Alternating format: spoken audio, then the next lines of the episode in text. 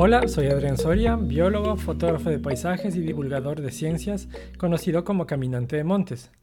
Estás escuchando el podcast Caminando con Humboldt, un espacio creado para conocer a través de conversaciones con expertos sobre las exploraciones, los descubrimientos y las anécdotas del sabio alemán.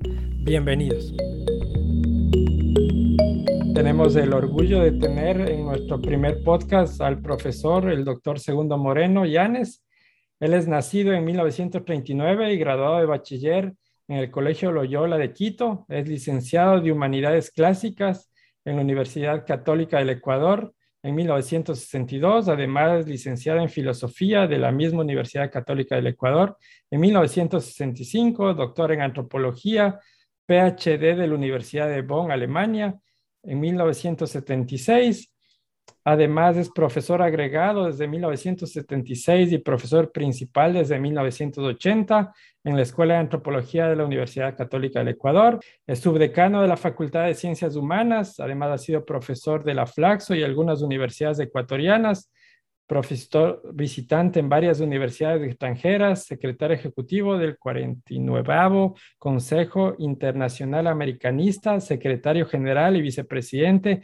del Comité Permanente ICA, vicepresidente y presidente de la Asociación Latinoamericana de Antropología, miembro del Consejo Asesor de la Comisión de Humboldt de la Academia de Ciencias de Berlín y Bradesburgo en Alemania, editorialista del diario Hoy, con muchas publicaciones, libros y artículos en los campos de antropología e historia, con especial referencia a Ecuador y el mundo. Un gusto, doctor Moreno, tenerle en este, en este podcast. Bienvenido. Y la primera pregunta eh, que viene a esta entrevista es, ¿quién es Alexander von Humboldt para Segundo Moreno? Yo quisiera, en primer lugar, señalar cuando escuché por primera vez el nombre de Humboldt y en qué circunstancias. Yo me eduqué la primaria en Riobamba, en la escuela de los salesianos, Santo Tomás Apóstol, y ahí teníamos nosotros eh, tanto lugar natal como historia patria en tercer grado y en cuarto grado. Muy importante, mi delirio sobre el chimborazo de Simón Bolívar. Entonces, esta es la primera vez en que yo he escuchado el nombre de Humboldt en relación precisamente con el chimborazo, que creo yo que para Humboldt esa relación fue de por vida, porque incluso en su vejez hay varios cuadros donde él está pintado en un retrato y al fondo está el chimborazo, ¿no? Hay varios retratos en Europa, especialmente en Berlín, donde yo he podido observarlo. Entonces, esa fue mi primera relación con Humboldt. Posteriormente, pues yo, digamos, a lo largo de los años he tenido esa relación, en forma tal que cuando yo me fui a Europa, a, la Universidad de Bonn, allí, lógicamente, pues te encontré gente también interesada en Humboldt, como el profesor Udo Obrem.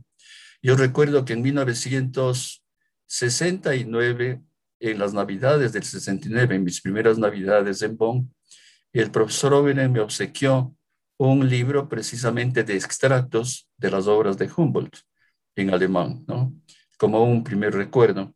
Y después yo he tenido la oportunidad en años posteriores, ya cuando estaba de profesor aquí, pero invitado por la Universidad de Bonn o también eh, muchos años después por la Academia de Ciencias de Berlín-Brandenburgo, eh, yo tuve la oportunidad de ser uno de los pocos que vio los diarios de Humboldt en el así llamado Berlín Oriental. Eh, los occidentales no podían pasar, entonces Udo Obren y otros profesores me encargaron que yo pudiera ver efectivamente en la Staatsbibliothek, la biblioteca del Estado de Alemania Oriental.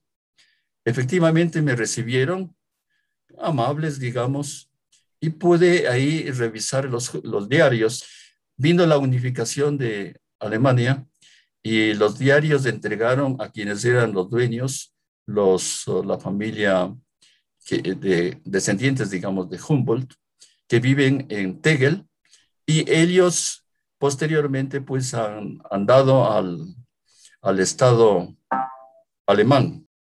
Y cuéntenos, ¿cómo llegó usted a ser parte del Consejo Asesor de la Comisión Humboldt de la Academia de Ciencias de Berlín? Bueno, yo de hecho ya era conocido por mis estudios de etnohistoria y de antropología en la Universidad de Bonn. Yo estuve seis años en la universidad y luego pues tuve un, oh, eh, mi tesis de doctorado, no solamente recibió eh, summa cum laude, sino incluso una calificación que rarísima vez existe en Alemania, que es egregia.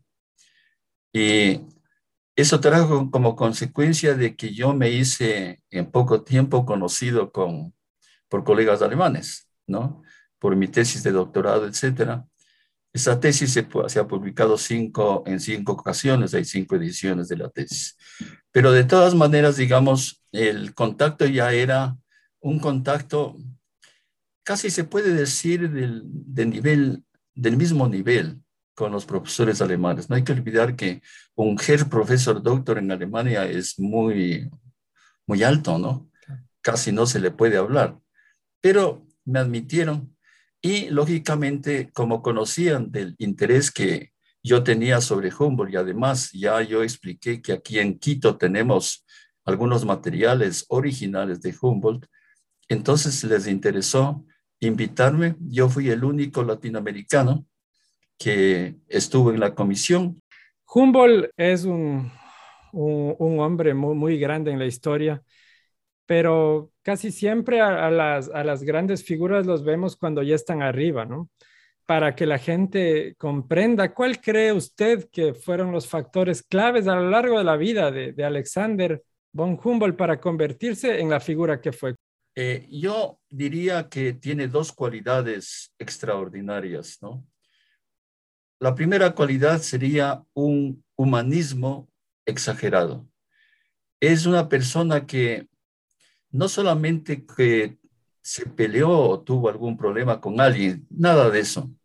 Él siempre tuvo muy buenas relaciones con todos y no solamente eso, sino que su humanismo le llevó a ofrecer eh, apoyos, eh, tanto, digamos, bibliográficos como incluso de dinero, ¿no? Eh, a científicos. Entonces, yo creo que eso le abrió un horizonte enorme, el no tener enemigos por un lado y en segundo lugar, ese humanismo que le lleva a apoyar, a enseñar, ¿no? En este sentido es un ejemplo. Y en segundo lugar, pues el otro elemento importante es el, la parte científica es un genio universal verdaderamente, porque está interesado desde la astronomía y la colocación de, qué sé yo, de las constelaciones y todas esas cosas, la geología, está interesado en la botánica y precisamente por eso le va a acompañar Bonpland como botánico, pero también Humboldt, pues es el que diseñó incluso la famosa geografía de las plantas. Entonces, todo ese elemento, pero hay un elemento muy importante que poco se ha tratado y que nosotros hemos tratado aquí de alguna manera en, eh, en la traducción que hicimos de los diarios de Humboldt, que se refieren a la parte de la audiencia de Quito, digamos. Y es el que él eh, tiene una visión humana tan grande que cuando él estuvo en Guayaquil en enero del 1803, él escribió un famoso texto que es una condena al colonialismo. Nosotros tuvimos la suerte de publicarlo, estaba publicado en alemán en, por, la, por, la, academia, pero nosotros tuvimos la suerte aquí de publicarlo en castellano. No, no es un, una condena al colonialismo capitalista, digamos, sería en la actualidad, sino al colonialismo de la época de las grandes potencias europeas, pero que incluye algo muy importante. Es una condena también al colonialismo interno que había y que todavía se da en nuestros países. Me refiero especialmente al desprecio y al dejar de lado, por ejemplo, a la población indígena. Entonces, también ese aspecto él va a condenar. Ese es un texto que cuando estuvo aquí el señor presidente y yo le acompañé en el Antisana, precisamente el presidente de Alemania, Steinmeier, y yo le dije ahí que ya que hay una especie de museo, un gran edificio, donde estuvo antes el Palacio Imperial, que está dedicado a los hermanos Humboldt, ahí se debería escribir el texto de condena al colonialismo que escribió Humboldt, eh, escribir ahí en, placas, digamos, de bronce verdaderamente, para que la gente lo conozca. Pero ese es un aspecto que ha sido dejado de lado y que nosotros hemos subrayado en todas nuestras uh, eh, conferencias, etcétera, hemos subrayado este aspecto. Entonces, el humanista y el gran científico, en altísimo modo. Ese es lo que yo diría el gran, eh, la gran personalidad de Job. Para que la gente que nos escucha eh, pueda tener una idea, ¿en qué, áreas, ¿en qué áreas de la ciencia y de las humanidades se manejaba Humboldt? Bueno, yo diría, eh, tiene en las humanidades, ya que hemos mencionado, hay dos áreas específicas, una que sería la que yo he mencionado, del colonialismo, y otro, la esclavitud. No hay que olvidar que él tiene también un texto condenatorio a la esclavitud. Y en ese sentido también eh, tenemos al, al, Humboldt humanista, ¿no? Eso es importante. Por el lado, de, digamos, de la ciencia, eh, es dificilísimo aclarar qué es lo que no trató, qué es lo que él trató. Pero lo que sí es cierto es que Humboldt, en el aspecto científico, diría yo, lo más importante es la geografía de las plantas, la geografía botánica.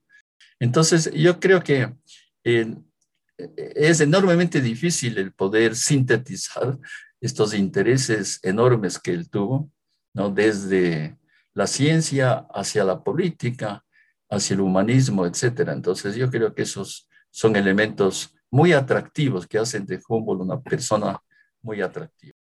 Desde ese lado, cuando Humboldt eh, es educado y él viene desde la educación de la ilustración, pero también él tiene una fuerte influencia del romanticismo y especialmente de esas reuniones que, que, tenía con su hermano Willem y Goethe.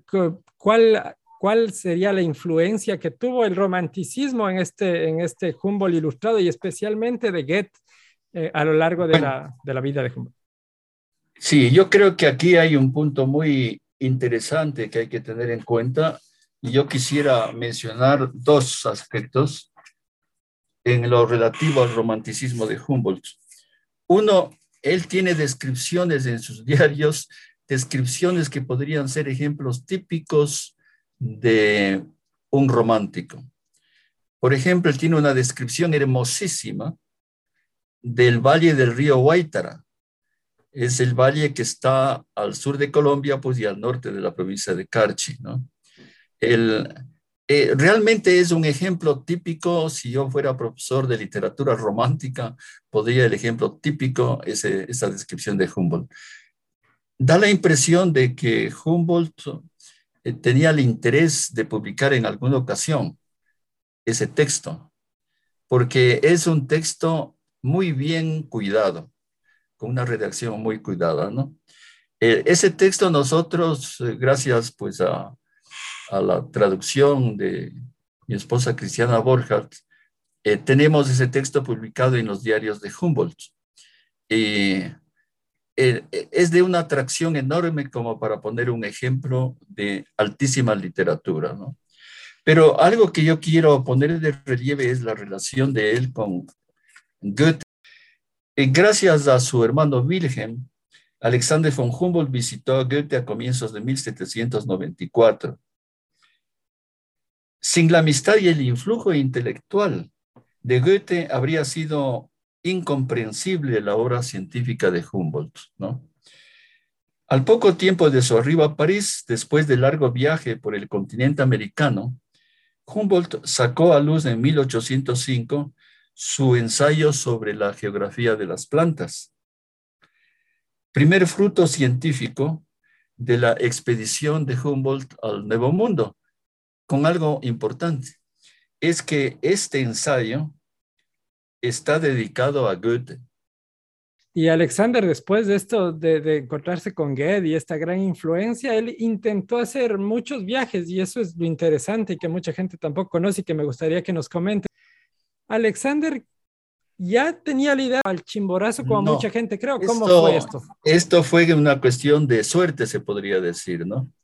Eh, de hecho, pues eh, Alexander eh, von Humboldt, él hace varios viajes dentro de Europa hay un famoso viaje donde también escribe un diario a lo largo del, del Rin, del río, hasta su desembocadura y luego después pasa también a, Inglaterra. De todas maneras, él el plan más bien que tenía era eh, dar una vuelta al mundo. Estaba organizando en Francia una famosa expedición de vuelta al mundo. Y o también otra posibilidad era ir al norte de África, hasta Egipto. Eh, de todas maneras, no le fue posible y decidió, ya que no había la posibilidad de embarcarse, en, digamos, en expedición de vuelta al mundo, porque ya había salido, entonces él decidió pasar a España y en España tuvo contacto con uno de los ministros de Carlos IV, que es un ministro muy liberal, y él es el que le consiguió eh, la autorización con un pasaporte único, porque le permitía todo, movilizarse en las colonias españolas. Entonces, lógicamente que con ese pasaporte ya él se ilusionó con eh, América, eh, se embarcó en La Coruña y luego llegó en, el, en ese barco pues a Cumaná y tuvo su primera experiencia en América, en Venezuela, donde especialmente los llanos del Orinoco, digamos, es lo que más le ilusionó. Incluso él quería descubrir este pequeño río que une la cuenca del Orinoco, el río de Orinoco con el río Negro, el Caciquiare. Y efectivamente, pues él logró llegar al Caciquiare, ¿no? posteriormente, él decide ver si de pronto con la expedición esta que iba alrededor del mundo podría encontrarse en el Callao o en Guayaquil, etc. Y entonces decide, después de una estadía en Cuba, en Cuba de hecho no, no hizo muchas, um, muchos trabajos, digamos, geográficos, ¿no? Eh, pero de todas maneras de Cuba va a Nueva Granada y sube a Bogotá Ahí tiene contacto con Mutis y con todo el grupo de Mutis que eh, estaban dedicados a, hacer una gran investigación sobre la geografía del Nuevo Mundo. Y luego de allí pues sigue hacia el sur, hacia Quito. Y en Quito él estuvo varios meses, yo tengo la impresión de que es donde más le interesó, ¿no? Porque aquí no solamente fue el aspecto botánico, sino también toda la parte geológica y vulcanológica, porque él es el que va a definir la avenida de, los volcanes, ¿no? Y además, pues con la posibilidad enorme de que en Quito le recibieron con los brazos abiertos y pudo él, con ayuda de quiteños, visitar una cantidad de sitios que hubiera sido difícil de no hacerlo. Y luego después él sigue hacia el sur, le interesaba conocer la zona de producción de la cascarilla en Loja y luego en Jaén, que pertenecía en esa época a la audiencia de Quito. El, allí eh, tiene también un contacto, incluso hay una lámina eh, con un grupo jíbaro, ¿no? Y tiene él una visión muy, muy positiva de los denigrados por los europeos salvajes de América, ¿no? Cuando llega Humboldt en, 1802 a Quito, en enero de 1802, eh, ¿cómo, cómo, era, ¿cómo era Quito? Eh, Humboldt tiene unas descripciones, digamos, precisamente sobre el Quito, que hay que tener en cuenta algunos aspectos importantes. ¿no? En primer lugar, eh, Quito era mucho más importante que Santa Fe de, Bogotá. O sea, esa es la primera cosa que hay que tener en cuenta. Y eh, algo que también debemos tener en cuenta es de que en Quito, digamos, la monumentalidad de, la, de las construcciones, pues también era una monumentalidad comparable a las grandes capitales, me refiero específicamente a México y a Lima. Entonces, debe haber sido algo, digamos, para impresionar. Ya, de hecho, en los diarios de él dice lo siguiente, él prestó atención, y cito, a las calles bien alineadas, pero al igual que en Santa Fe, de un pavimento execrable, a las iglesias y conventos que se distinguían por su belleza y magnificencia y que contrastaban con los palacios episcopal y del presidente, que entonces, según Humboldt, no eran sino cuarteles sin fachada y sin distribución interior. La ciudad de Quito, según Humboldt, contaba entonces con más de 30.000 habitantes. Lo que sí aparece también en Humboldt es que no era una ciudad, como aquí se dice vulgarmente, de paz franciscana, sino era una ciudad festiva donde al decir de Humboldt, cito, no se respiraba más que voluptuosidad y lujo. Tiene una muy interesante referencia. Son es la biblioteca, o sea, las las bibliotecas que había en Quito. Esto es muy interesante, ¿no? Biblioteca de los jesuitas, pero robada y disminuida, como todo aquello que perteneció a la Compañía de Jesús. Allí se encontraban en la época de Burguer casi 30 mil volúmenes. Actualmente hay todavía 19.500, sin contar los 6.000 duplicados que serán vendidos para conseguir nuevas obras.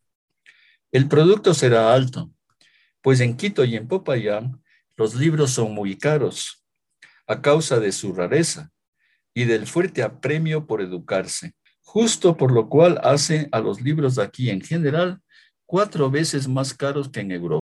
¿Cuáles para usted fueron los personajes claves para Alexander durante su visita en la Real Audiencia de Quito durante estos seis meses y la vuelta en, en enero que regrese a Guayaquil? hay un texto muy importante de la doctora Cristiana Borja de Moreno, que se llama El Círculo Quiteño de Humboldt y Bonpland, ¿no? Origen, actividades y destino a partir de 1802. Son biografías, es un artículo largo, con biografías de los conocidos de Humboldt, de los que aparecen en los diarios. En los diarios aparecen más de 40, me parece que alrededor de 44 personajes quiteños. Entre esos 44 o 40 y tantos, me refiero yo en primer lugar al marqués de Selva Alegre, que es el que le va a recibir en su casa, etcétera, y va a ser el principal eh, amigo de él. Y la familia de él, lógicamente, los hijos también en Riobamba, Javier Montúfar, el hijo le va a recibir, él estaba de corregidor encargado en Riobamba. Y luego, pues también el primer mes de trabajo científico, Humboldt va a transcurrir en la hacienda del marqués de Selva Alegre, que había sido antes de los jesuitas, em, el Chillo Compañía, que todavía pues existe, digamos, cerca de San Golquín, ¿no? Entonces, eh, allí él pasa el, primer mes y luego desde ahí precisamente va a hacer su excursión a la Antisana. El Humboldt tuvo mucho contacto con gente más bien joven, ¿no? Los jóvenes, hay varios jóvenes que aparecen en, Humboldt como acompañantes de las excursiones. Me refiero específicamente, en primer lugar, pues a José Mateo Herrera, que era, fue después del octavo marqués de Maenza, él se trasladó a, España, ahí pues ya vivió los años después. Él aparece también como uno de los acompañantes, especialmente en el Antisana y en el Cotopaxi, así como en la segunda ascensión al Pichincha. Otro que también, digamos, tiene una importancia muy grande es Carlos Montúfar, el hijo del marqués de Selva Alegre, él va a acompañarle en, eh, el resto del viaje. Carlos Montúfar quería ir a España para hacer carrera militar. Entonces, el, eh, Juan Pío Montúfar, su padre, le encargó que le llevara a España. Y efectivamente, pues cuando llegaron a Europa, eh, inmediatamente Carlos se fue a España. También se habla en algunos libros de texto de algunos, en algunos libros les dicen solo como porteadores, pero en otros libros le dan como énfasis a un ayudante de Humboldt, a un indígena. Eh, ¿Qué nos podría decir usted de los ayudantes indígenas de Humboldt?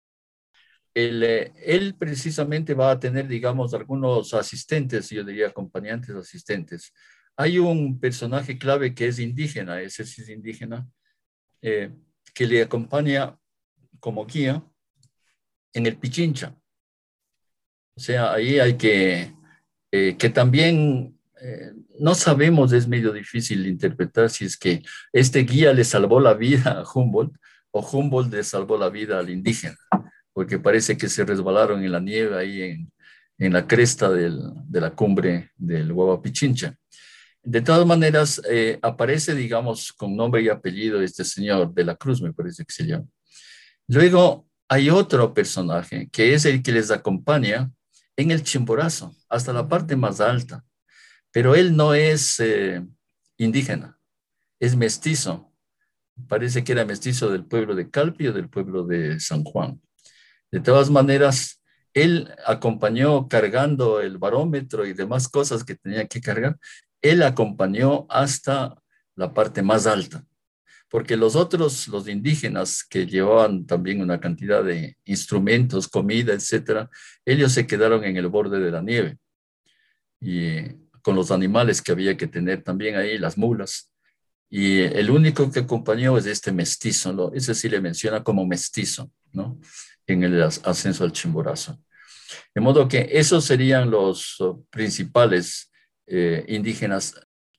Y, esto que nos está contando es muy importante también para los estudiantes que nos están escuchando, porque muchas veces si nos quedamos con solo ciertas lecturas, eh, se siente como que Humboldt fuera un aventurero solitario que iba con Montúfar, con Bonplan y a lo mucho con José de la Cruz y nadie más pero vemos que mucha gente de, Quito aportó para estos viajes y el conocimiento de ellos también fue clave para ayudar a Humboldt eh, a, conseguir estos grandes logros.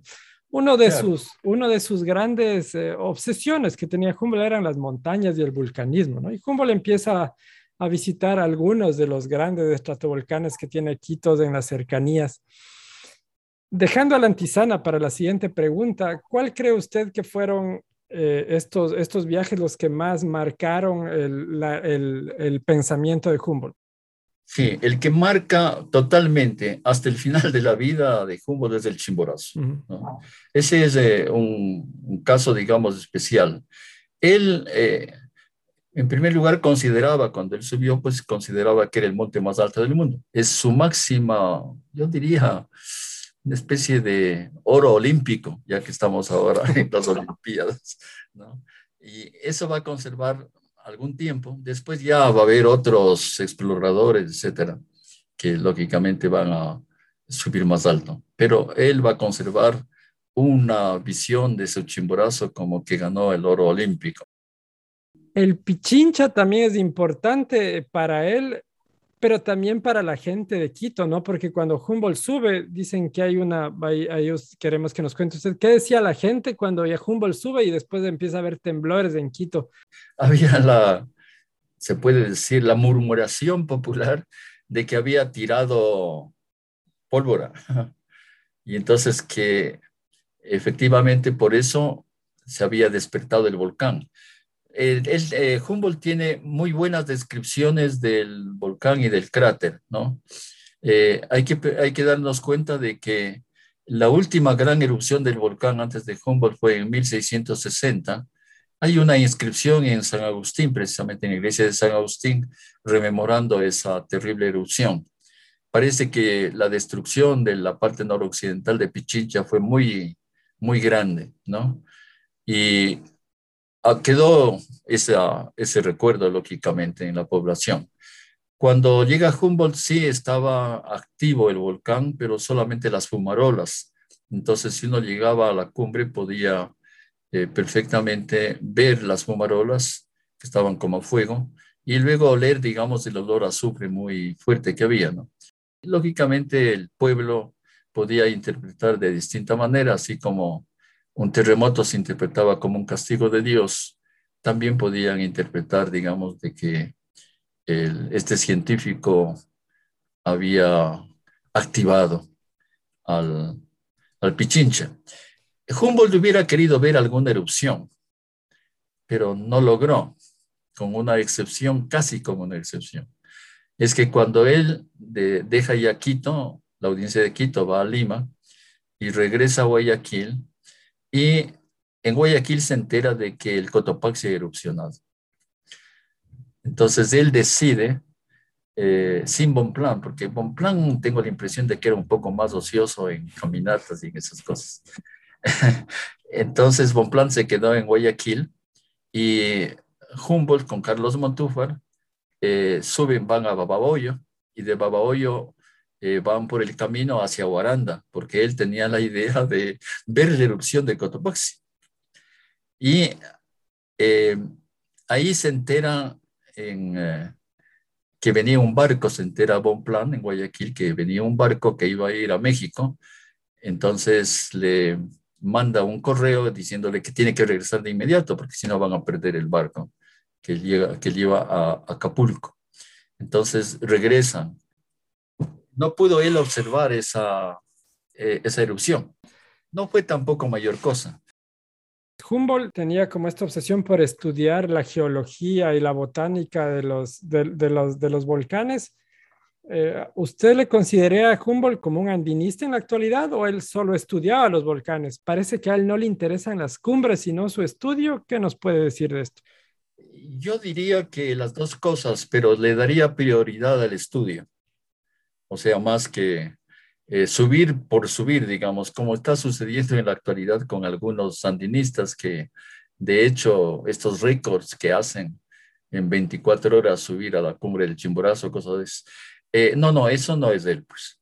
Él es un individuo que tiene que estudiar a la naturaleza. O sea, la naturaleza es un objeto de estudio y de estética. Estamos por publicar ahora, debía haberse publicado hace dos años, pero no se ha publicado, un libro mío que se, es Humboldt entre la estética y la ciencia, ¿no? en la Universidad de San Francisco de Quito. Está, digamos, ahí quedó como lo de la pandemia, quedó en, eh, en ninguna publicación, con las láminas de Humboldt y luego en segundo lugar con fotos de Jorge Anhalser, ¿no? Para dar una actualidad a este, a este libro. Precisamente ahí trato sobre este tema, que es la estética y la ciencia, ¿no? Y Humboldt es eso, o sea, es un científico y es un poeta. Humboldt, eh, cuando llega a Quito, dice que él va a ser como base a Quito para visitar la mayoría de volcanes que están a, su mano. Y el primero que visita es el Antisana. ¿Cómo fue este, este recorrido de las investigaciones que usted tiene, doctor? Bien, respecto de la Antisana hay una serie de aspectos que hay que tener en cuenta. El 14 de marzo de 1802, pues, Alexander von Humboldt inició desde la hacienda Chilio de los Montúfar la excursión hacia este macizo volcánico. Eh, además de Bonplan y Carlos Montúfar, acompañaban a Humboldt, Francisco Aguirre y el Marqués de Maenza. Todos fueron bien recibidos por don José Aguirre en su propiedad situada en Pintaj. Él era dueño de unas dos haciendas que se llamaba Yura eh, y, Ana compañía de, en Pinter, ¿no? Después de realizar varias observaciones de 15, el 15 de marzo, iniciaron la ascensión hacia los páramos del Antizano. La mañana, dice Humboldt en los diarios, era fría y había, caía papacara, que son como pequeñas agujas de hielo. El volcán Antisana, dice Humboldt en sus diarios de viaje, y cito, gigantesco macizo montañoso que hacia la cima por aquella parte forma una gran planicie en la que se levanta la cumbre o la parte cubierta de nieve, como un monte solitario. El macizo tiene una forma oval, con un eje más extenso en la dirección de oriente a occidente y con un perímetro de 24 millas. Según Humboldt, los flancos son menos pendientes hacia el Valle de los Chilios, mientras que muchas quebradas y riachuelos se dirigen hacia los ríos Cosanga y Napo. El eh, viajero prusiano, pues como aparece en los diarios, él pudo ver, pudo observar varias corrientes de lava, entre las que destaca el flujo que se origina en el pequeño volcán de Leche Yacu, que alcanza hasta Pinantura, que utilizan los oh, picapedreros, etcétera, para conseguir rocas, ¿no? Para las construcciones en Quito. Mm. Entonces, eso hay que tener en cuenta, todavía sigue, ¿no? Entonces, él eh, describe este flujo volcánico de Leche Yacu que desciende hasta Pinantura. Él dice, acompañados de un viento muy fuerte, atravesamos el estrecho paso de Muerte Pungo y llegaron hasta la cristal laguna de Ansara, situada al pie de una loma que le llamaban el francés loma. Y aquí a propósito del romanticismo, él escribe, el sitio es muy romántico. Después de ascender hasta el valle pantanoso de la Sanga por perseguir a un venado, visitaron la laguna de Mica. También pudieron observar en el páramo los toros de la Antisana, reconocidos en Quito por su bravura.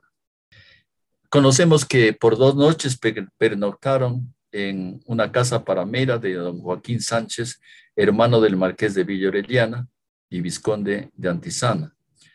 Para Humboldt, dice en los diarios, sin duda la vivienda situada en lo más alto del mundo, y se mantuvo todavía durante casi todo el siglo XIX esa idea de que era la más alta del mundo. Después de una noche tormentosa, eh, torturados no solamente por el viento, sino también menciona muy bien por los cantos de cacería del montañés Pacho, es Francisco Aguirre, ¿no? Que parece que cantaba muy mal. una tortura, no solamente el viento y el frío, sino además los cantos de este montañés Pacho. Y preocupados por los cólicos de Carlos Montúfar, Humboldt y sus compañeros intentaron ascender el 16 de marzo de 1802 hasta la cumbre del Antizán. El tiempo era pésimo, por lo que se refugiaron en una cueva en medio de la nieve a una altura de 2.467 toesas, o sea, 4.800 metros de altura. Hacia las 11 y 20, un maravilloso espectáculo se ofreció a sus ojos, y escribe Humboldt en los diarios. El sol ahuyentó toda la niebla, el velo se levantó y la cumbre cubierta de nieve del volcán, a cuyo pie estaba la cueva, apareció en toda su belleza. De todas maneras, el clima les permitió solo caminar por los campos cubiertos de nieve, pero Humboldt estuvo convencido hasta entonces de que había alcanzado la mayor altura en una montaña, ¿no? ¿Cómo ha cambiado la apreciación hacia la ciencia desde la época de Humboldt hasta, hasta la actualidad, pero no desde, no desde afuera, sino desde aquí? Desde el punto de vista de la ciencia, hemos tenido distintas etapas nosotros aquí en el Ecuador. Eh, voy a hablar de ecuatorianos. El primero que utiliza a Humboldt, incluso le utiliza las láminas para las suyas propias, es eh, Villavicencio. Villavicencio es el ecuatoriano que escribe la primera geografía la primera geografía de la República del Ecuador. ¿No? Estamos hablando en 1858, es publicado, y algo que hay que tener en cuenta, en eh, el resto de América no había esta una geografía así. Nosotros fuimos los primeros, ¿no? Bueno, Villavicencio, lógicamente, como ha pasado y sigue pasando, desgraciadamente, eh, no publicó aquí, pues, publicó en Nueva York, ¿no? Y De todas maneras, en 1984 hubo una reedición por parte de la Corporación Editora Nacional. Pero como digo, el, la publicación se hizo en Nueva York, esta de la geografía del, Ecuador. Es un libro extraordinario con un mapa también enorme y luego tiene una serie de láminas muy parecidas a las de Humboldt. Después tenemos una época muy importante aquí en el Ecuador y es en la época de García Moreno, la creación de la Escuela Politécnica, ¿no? Eh, con alemanes. La mayor parte de, eran jesuitas alemanes que vinieron aquí a enseñar, especialmente ahí el principal Menden, que era un gran astrónomo, y él es el que tuvo también la idea de construir para la Politécnica el famoso observatorio astronómico, que todavía se conserva. Yo había mencionado también este trabajo sobre el clima, de Carlos Aguirre Montúfar, precisamente en el Antisana. Es otro caso enormemente interesante.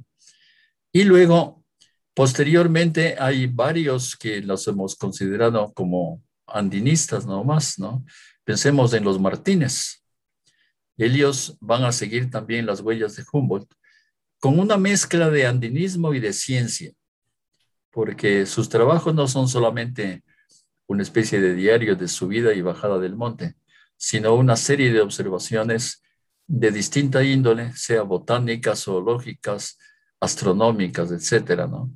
Lógicamente se le integra dentro de la historia nacional eh, la avenida de Humboldt por parte de, de, González Suárez. Y yo creo que el que hizo más respecto de Humboldt aquí en el Ecuador es Jacinto Gijón y Camal porque él, con su estadía en Europa y sus contactos, él logró comprar casi todas las obras de Humboldt, las primeras ediciones que están aquí, ¿no? Alguien me decía, ni siquiera en Alemania hay tanta, la completa, digamos, la obra de Humboldt como aquí en el, la Biblioteca Archivo Gijón, ¿no? Entonces, él compra eso, compró, no sé dónde consiguió el, el pasaporte de Humboldt, que está aquí el original, y luego él en su biblioteca archivo, me parece que tiene unos cuarenta y tantos documentos con más de cuatro mil folios de escritos, cartas, ah, dibujos, etcétera, de Humboldt, originales de Humboldt, ¿no? Hay un oh, ecuatoriano que se dedicó mucho al tema de Humboldt y es, eh, es Neftali Zúñiga. Neftali Zúñiga tiene Humboldt y el americanismo en tres volúmenes. Publicó él este, estos libros, ¿no? Estamos hablando de los años 60 más o menos, el, que publica él.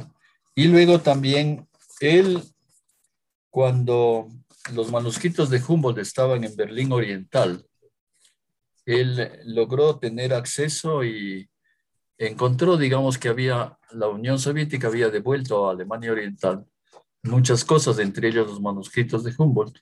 Y Neftali Zúñiga, pues, fotografió algunos manuscritos y publicó un libro que se llama Manuscritos Inéditos de Humboldt y la Ciencia Universal, ¿no? Entonces, es otro que, como digo, pues, eh, es un, difícil de leer, digamos, además es muy desordenado en sus propuestas, etcétera. Pero de todas maneras, eh, lo que yo aquí estoy demostrando es el interés que hay en, el, en la ciencia ecuatoriana, digamos, sobre, sobre Humboldt. Yo lo que diría es, en resumen, sí hay interés, hay personajes que tienen un enorme interés en Humboldt, donde, entre los cuales me cuento también yo, lógicamente. Recuerdo que cuando el doctor Hall vino a, aquí a organizar el famoso, una, exposición de Humboldt, ¿no?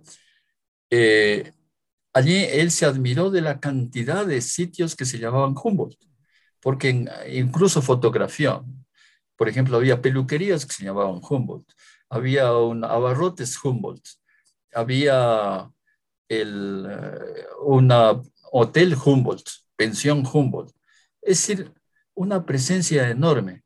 que quizás la gente no conocía lo que yo conozco de Humboldt, pero tenía ese interés, sabía que era un personaje y era un personaje a quien, a quien no se le podía olvidar. Era una especie de parte de nuestra personalidad, de nuestro recuerdo histórico, se puede decir. En el mundo anglosajón, efectivamente tiene un, y también yo diría en parte en Francia, pero especialmente en el mundo anglosajón, eh, hay como dos etapas. Una primera etapa en el siglo XIX, pues, donde Humboldt era muy reconocido en los Estados Unidos, tanto es así que creo que el estado de Nevada eh, tenía que llevar el nombre de, Humboldt. Y bueno, no, al, final no tuvo, pero de todas maneras, eh, Church, por ejemplo, el famoso pintor, eh, lógicamente iba detrás de las pisadas de Humboldt. En el caso en Alemania, pues digamos, había el interés muy grande, especialmente por Wilhelm, no hay que olvidar que Wilhelm es el gran intelectual alemán, es el reformador de la educación universitaria, el reformador de la pedagogía, se puede decir, etcétera, ¿no?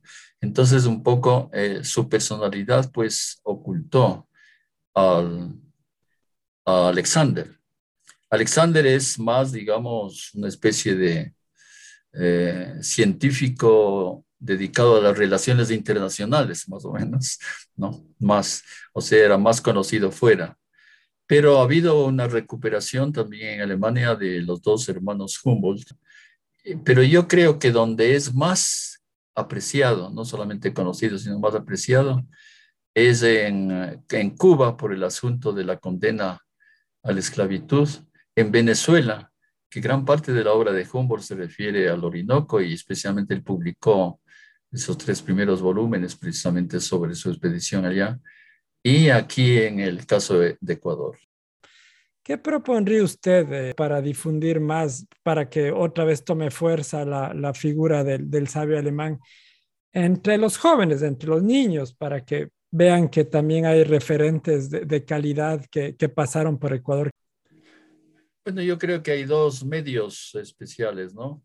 Un primer medio es la educación, y ahí sería desde la época, digamos, de la educación primaria, secundaria, universitaria, etcétera. Ese es un elemento importantísimo. Y creo que además hay que incluir dentro de la educación no solamente la impresión de textos escolares, estamos hablando en papel, sino también, digamos, a través de los medios visuales, que creo que es enormemente importante.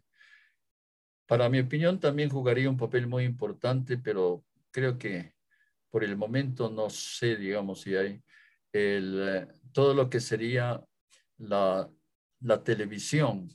yo creo que, por ejemplo, es un elemento que entre varios países se podría organizar series de televisión relativas no solamente, digamos, a la vida de Humboldt y a la personalidad de Humboldt, sino a los temas que él trató, ¿no?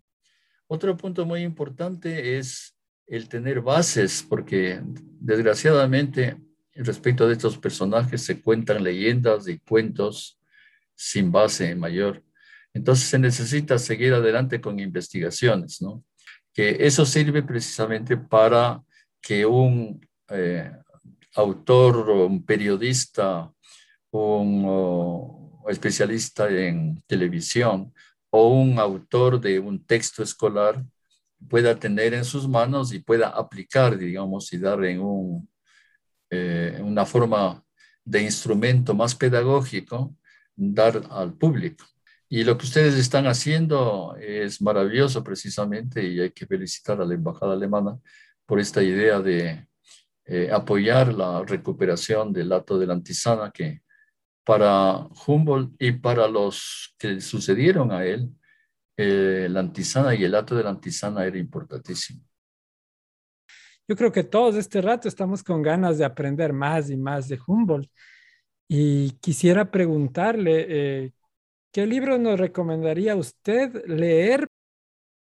Primero, en primer lugar, para mí es muy importante recomendar lo de los libros. Nosotros le enviamos un listado, digamos, de los libros Desgraciadamente, esos libros no han pasado al comercio, digamos, de las librerías. Eh, hay bibliotecas donde están esos libros, porque en el caso nuestro, nosotros hemos tenido interés en, entregar esos libros especialmente a las bibliotecas. Estamos hablando bibliotecas de universidades.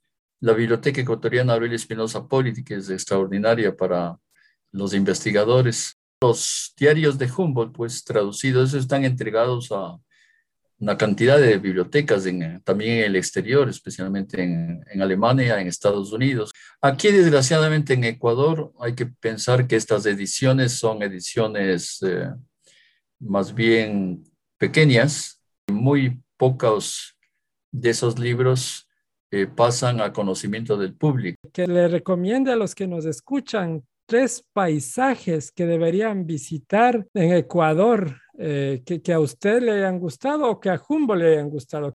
Bueno, yo creo que si escogemos tres paisajes en la Avenida de los Volcanes, yo diría que habría que, en primer lugar, pues visitar la Antisana, donde tenemos una cantidad de referencias de Humboldt y también de otros eh, geólogos, científicos, etcétera, que visitaron el Ecuador. ¿Desde alguna localidad en especial que para ver? lo mejor es, de hecho, si uno puede ir a la Laguna Mica y si uno tiene autorización para ingresar hasta el Alto de la Antisana, claro.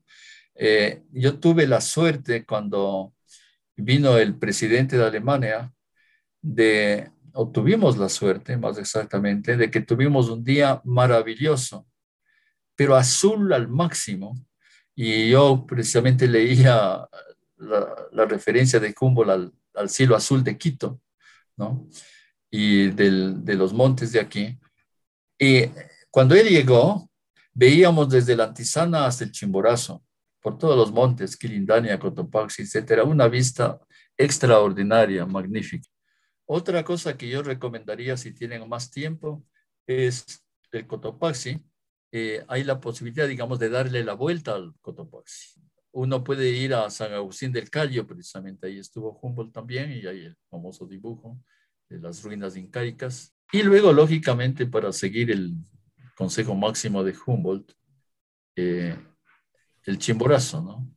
En el Chimborazo también hay eh, rutas que están ah, guiadas por, los, por el grupo, por la gente del Marco Cruz, que también dan la vuelta al, Chimborazo, ¿no? Esos tres, esas tres montañas serían interesantes. Sin lugar a dudas, doctor. Y además de estos tres sitios que nos recomienda, eh, son parques nacionales del Ecuador, eh, que la, la, familia, si no estoy viendo algún padre de familia, podría tomar en vez de irse al cine o al centro comercial un fin de semana, ir y pasar un atardecer desde la laguna de Limpiopungo en el Cotopaxi es un espectáculo único. Y sin duda estaría haciendo lo que Humboldt hacía, ¿no? El disfrutar, el contemplar de estos paisajes. Doctora, para su despedida, ¿por qué deberíamos seguir aprendiendo más de Humboldt? Eh, la necesidad de mantener a la naturaleza, de cuidar a la naturaleza, de recuperar, digamos, a la naturaleza en gran parte. Entonces yo creo que en este sentido Humboldt es una especie de guía de camino que nos enseña por dónde tenemos que ir, ¿no? No es simplemente, como había dicho yo antes, la visión científica del, eh, del paisaje, de la naturaleza, sino también esta visión humanística, digamos, de la, de la naturaleza como parte de la vida del hombre y como parte de la vida del ser humano que tiene que ser cuidada. En este sentido, es un guía eh, turístico, un guía científico y un guía humanista. Muchísimas gracias, doctor Segundo Moreno Llanes, por estar en este podcast. El podcast de hoy llegó a ustedes gracias al auspicio de la Embajada Alemana en Ecuador. Te invitamos a seguirnos en los siguientes episodios. También puedes seguir más de mi trabajo en Instagram y Facebook estoy como arroba caminante de montes o en mi página web www.caminantedemontes.com. Hasta pronto.